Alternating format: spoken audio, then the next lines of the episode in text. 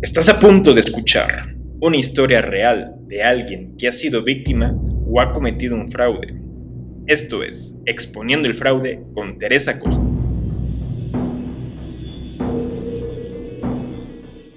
Hola, ¿qué tal? ¿Cómo estás? Espero que te encuentres de maravilla. Qué gusto tenerte por aquí. Yo soy Teresa Costa, experta en la administración de riesgos de lavado de dinero y prevención de fraudes. Bueno, pues en esta ocasión tenemos a un invitado muy especial y muy valiente porque eh, se está atreviendo a alzar la voz para, mm, pues para poder prevenir y que más personas escuchen cómo fue que él cayó en, eh, un tipo de fraude y fue víctima desafortunadamente.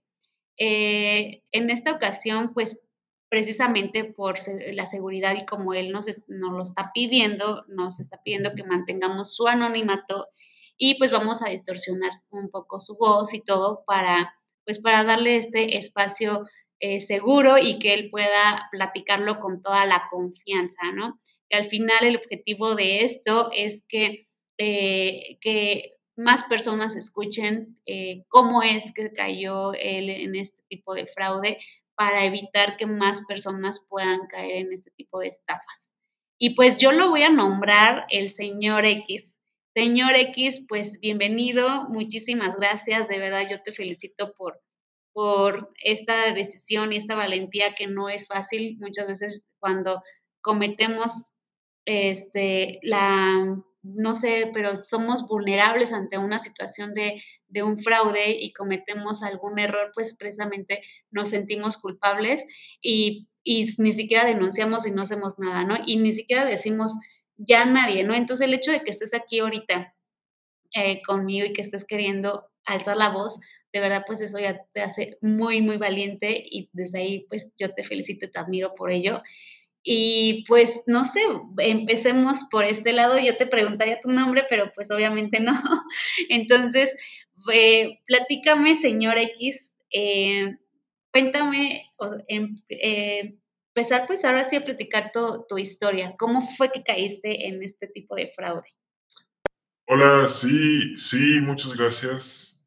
la verdad es que te agradezco esta privacidad que, que, me, que tienes ante mi seguridad, porque evidentemente no, no denuncié y al investigar me di cuenta que no fui el único que caí en esta situación, sino que lo hacen seguido, lo hacen con muchas personas. Y es ahí cuando me entró pues el 20 de, de querer compartirlo, pero sin que la gente me juzgue o que si la gente me señale o, o, en un estado como de, ay, pobrecito. No, sino como la situación para que podamos aprender de esta experiencia y nos sirva de todos estar preparados de estos nuevos métodos de fraude. Investigando y también me comentó aquí Teresa, este fraude se conoce como un fraude de es un fraude virtual y fue un, secuestro virtual, le llaman. Eh, eh, ¿cómo, pasó esto? Les voy a contar. Em, esto se, fue un fraude que le hicieron a, mi papá. No me lo hicieron a mí, pero yo fui involucrado. Eh, ¿Cómo funciona esto?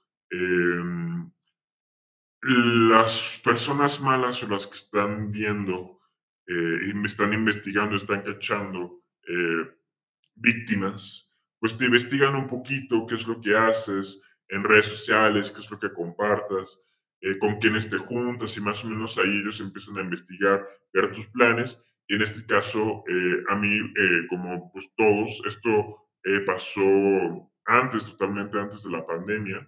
Y conociendo a, Teresa ahí en, Instagram, le, le, platiqué de mi situación y me dijo, ah, pues a ver, platícalo ello en podcast, creo que vale mucho la pena eh, que lo podamos compartir con, con, la comunidad. Entonces, bueno, entonces ahí les va. Eh, es, fue el cine, ¿no? Eh, yo solía ir con mis amigos al cine. Yo en ese entonces era estudiante, estudiante de, de universidad. Y, y, obviamente también, al ser estudiante universitario, pues la comunicación con mis papás, pues ya no, ya no era tanto de permiso, sino nada más de avisar. Y eso es lo que también facilita este tipo de, fraudes. que en cierta edad nosotros estamos muy eh, acostumbrados a pedir permiso y a estar diciendo en dónde vamos a estar, pero pues mientras crecemos, pues ya no nos, no nos gusta estar diciendo ahí, ah, voy acá y aquí estoy, porque pues también nuestra privacidad y varios temas ahí, ¿no? en esta ocasión, estas personas se enteraron que yo iba a ir a, esta función y sabían a qué función iba a estar. Y en lo que yo me meto a la función con mis amigos, o sea, yo todo normal, a mí nunca me mandaron mensajes ningún extraño, nunca vi nada extraño, eh, yo, yo, todo normal, fui al cine con mis amigos y resulta ser que eh, eh, en el cine, en ese momento, le hablan, le hablan a, mi papá y le empiezan a decir que, que, estaba secuestrado yo, que estaba secuestrado, que me tenían ahí, que estaban pidiendo una recompensa. No era mucho, no era mucho porque la querían ya, la querían así de en los próximos media hora, eh, bueno, en sí fueron los próximos cinco minutos, pero pues le dieron un plazo de, media hora para hacer este, esta colocación del dinero, eh, aprovechándose de que yo estaba en el cine, entonces evidentemente eh, no es la primera vez que a mi papá lo tratan de extorsionar con, con, nosotros o con, otro tipo de, situación y normalmente habla, normalmente marca a nosotros, a mí y a mi hermano, para ver si estamos bien y, comprobarlo. En este momento él marca y no entra la llamada. Eh, bueno, no contesto porque estoy en el cine y obviamente pues no quiero estar ahí eh, molestando y, y, bueno, no, no le hice caso porque pues es el cine, ¿no?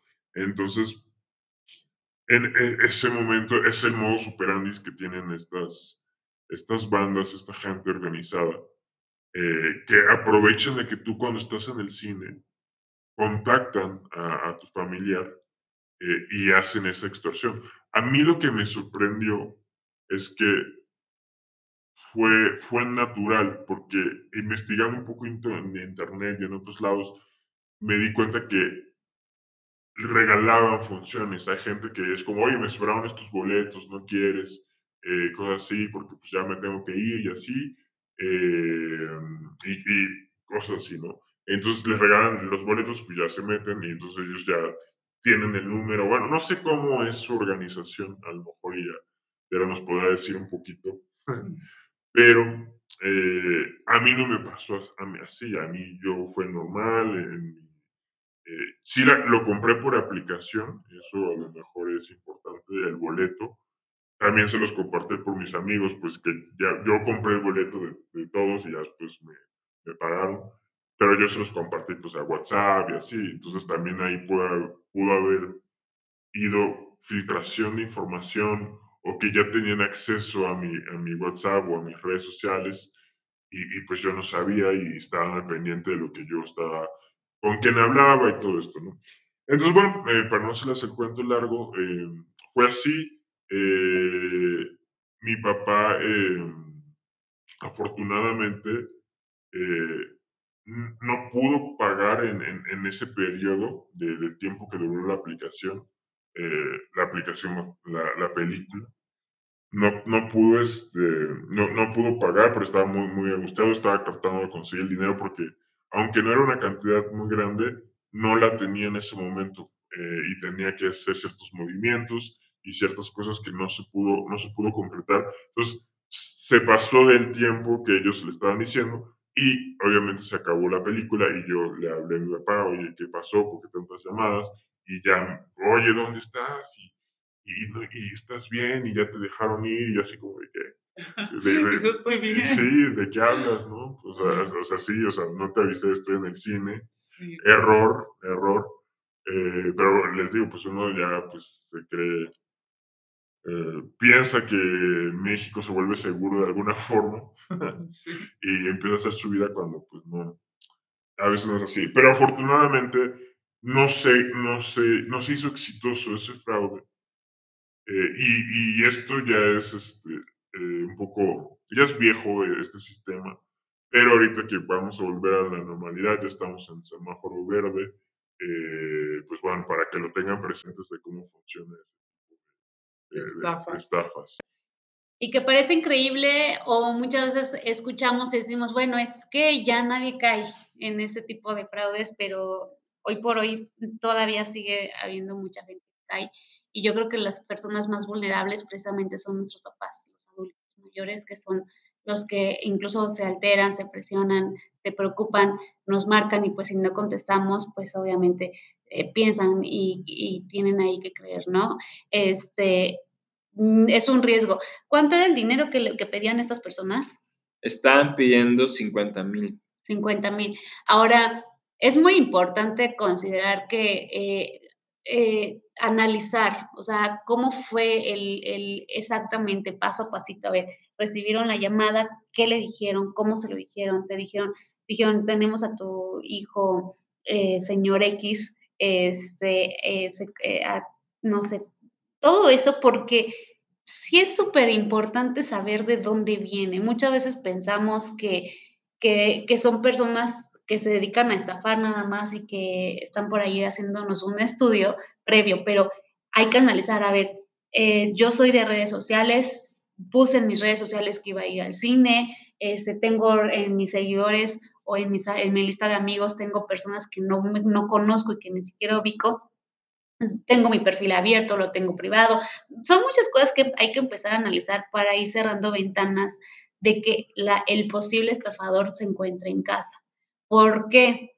Porque en los, en los estudios e investigaciones que a mí me ha tocado llevar mm, en cuestión muchas veces de secuestros, tantos virtuales como no virtuales, este, eh, y con el equipo, no sé, ya en, en, compañía de abogados, de expertos, de todos los que trabajan en esa parte, la, coincidimos que este tipo de fraudes muchas veces viene de una persona cercana a nosotros. O sea, alguien que nos conoce y alguien que sabe, puede ser el vecino, el primo, el amigo, el, o sea, que sabe y que por ahí pues nos agarra. Entonces, por eso es importante analizar todo eso. O sea, yo te diría, hay que analizar cómo fue ese, ese, el proceso, hacer toda esa investigación, más que nada para descartar que no tengamos al enemigo cerca. Porque si en algún momento eh, se detecta o se ve que o se ya se presiente que el, enemigo está cerca o que vive en casa prácticamente, este, lo va a volver a hacer en algún momento, otra vez. O sea, en esta vez no le funcionó y en dos, tres meses, un año, no sé, lo va a volver a hacer de otra manera. No de la misma del mismo modus operandi, pero va a buscar otra manera. Entonces, es más que nada para irnos previniendo. No dejarlo al aire de que, pues fueron, y más que nada porque como lo comentas, yo mismo compré mis boletos en la aplicación, la aplicación es muy segura, o sea, ver, yo mismo proporcioné mis datos, yo te podría decir, bueno, sabes que si te regalaron a ti los boletos, hay muchos, o sea, hay un modo operando así tal cual y como lo manejas, pero lo que hacen es poderte sacar datos. ¿Qué hacen? Están chavitos o personas en centros comerciales en donde te dicen, oye, te estoy regalando dos, entradas al cine, este, a cambio nada más de que me regales aquí, me firmes esta encuesta. Entonces las personas dicen sí, y para la encuesta te piden que llenes tu nombre completo, tu número de teléfono este, particular, el, este, el fijo, el celular, el del trabajo, dirección y te ponen ahí, ¿no? Y ya con eso pues te dan tus, boletitos de entrada al cine y ya te vas bien felices, ¿no? Bien feliz. Y, y, este, y resulta que yo misma proporcioné esos datos. Entonces ya al rato, como saben que yo ya, eh, y, se la juegan, o sea, es un riesgo porque saben exactamente a qué función vas a entrar y en qué horario vas a estar. Entonces ya dicen, ahorita está en el cine, yo ya tengo los datos, entonces hablo. Y yo ya sé que, este, Teresa aquí está su nombre y que aquí está su teléfono particular, hablo y pues empieza, empezamos, ¿no? Entonces, ahí es donde dices, bueno, pues yo misma di mi información. Entonces, son las cosas que uno hay que, analizar. Este, afortunadamente, qué bueno, bendito sea Dios, no cayó este, la estafa, o sea, no dieron el dinero, porque una vez dado el dinero, pues ya es muy difícil recuperarlo, o sea, muy difícil.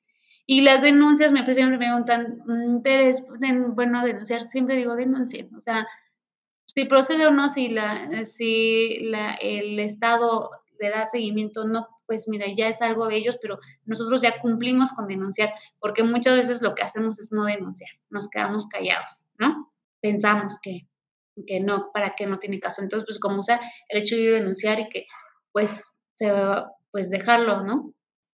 Sí, sí, totalmente. Pero yo no denuncié eh, y por eso me acerqué a esta oportunidad.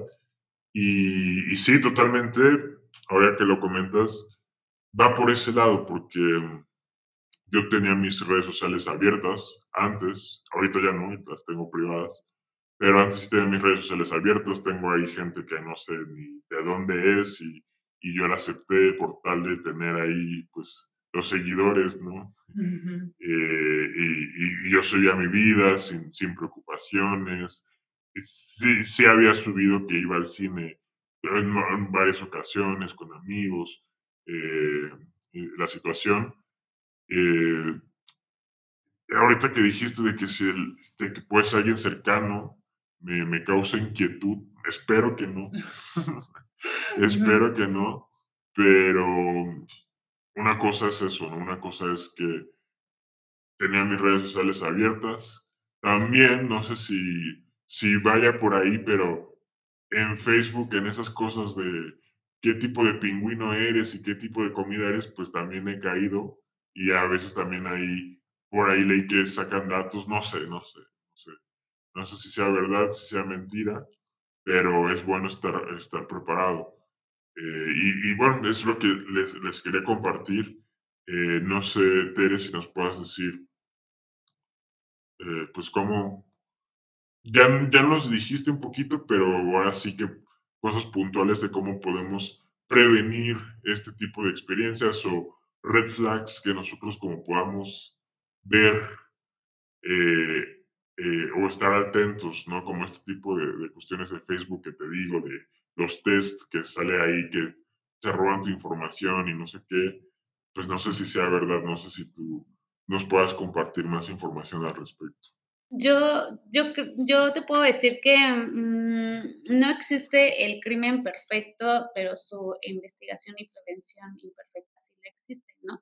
Entonces, eh, todo siempre va a ser de que tengamos como que esa antenita despierta, esa desconfianza, en algún momento un abogado me dijo, no confíes en nadie ni en mí, ¿no? Y yo decía, no, ¿cómo crees, no?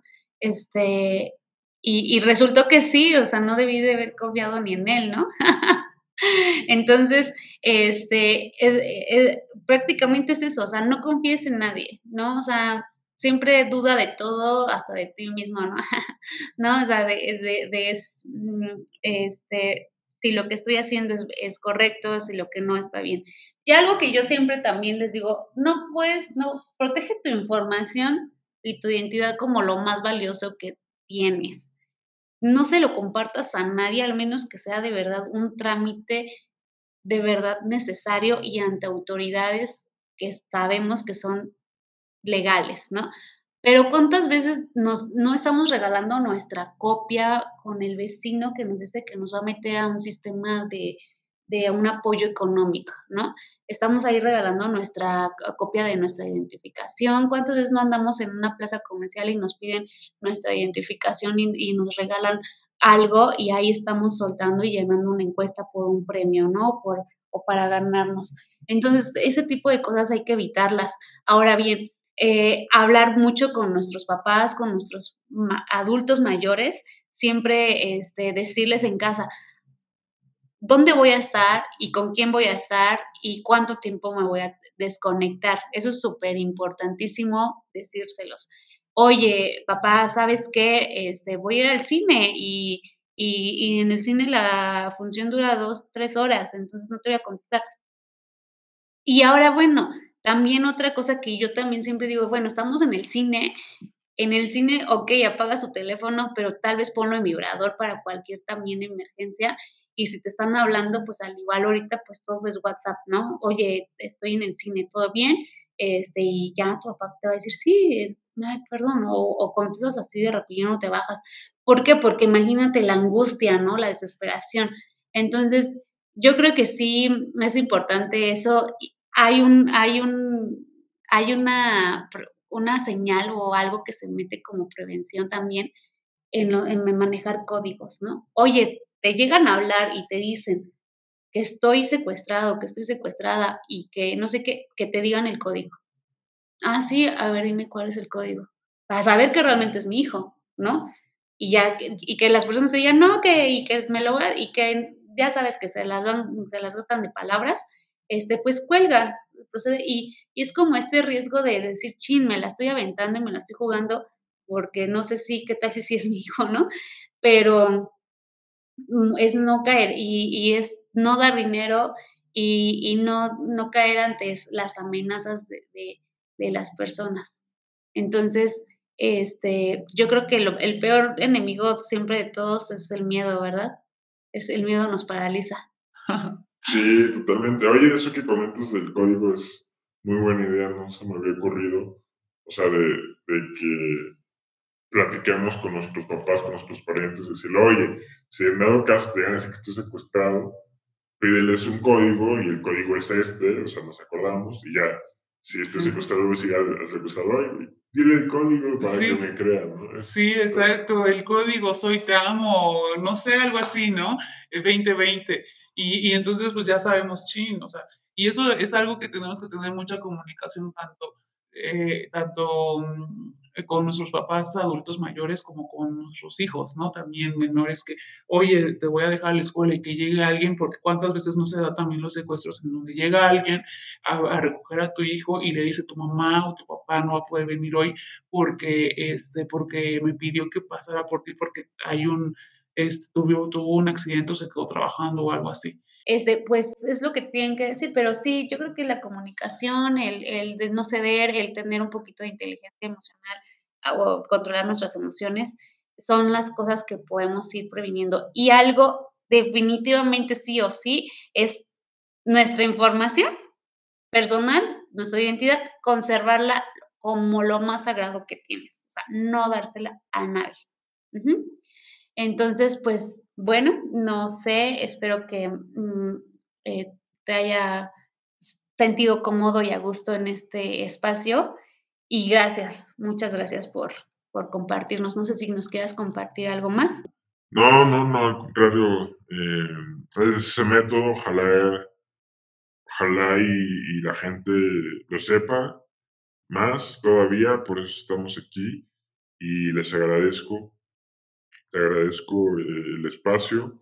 Eh, me, me, parece una muy buena dinámica y, los consejos que, que nos das los, los, veo muy acertados. No, no habíamos visto esas soluciones.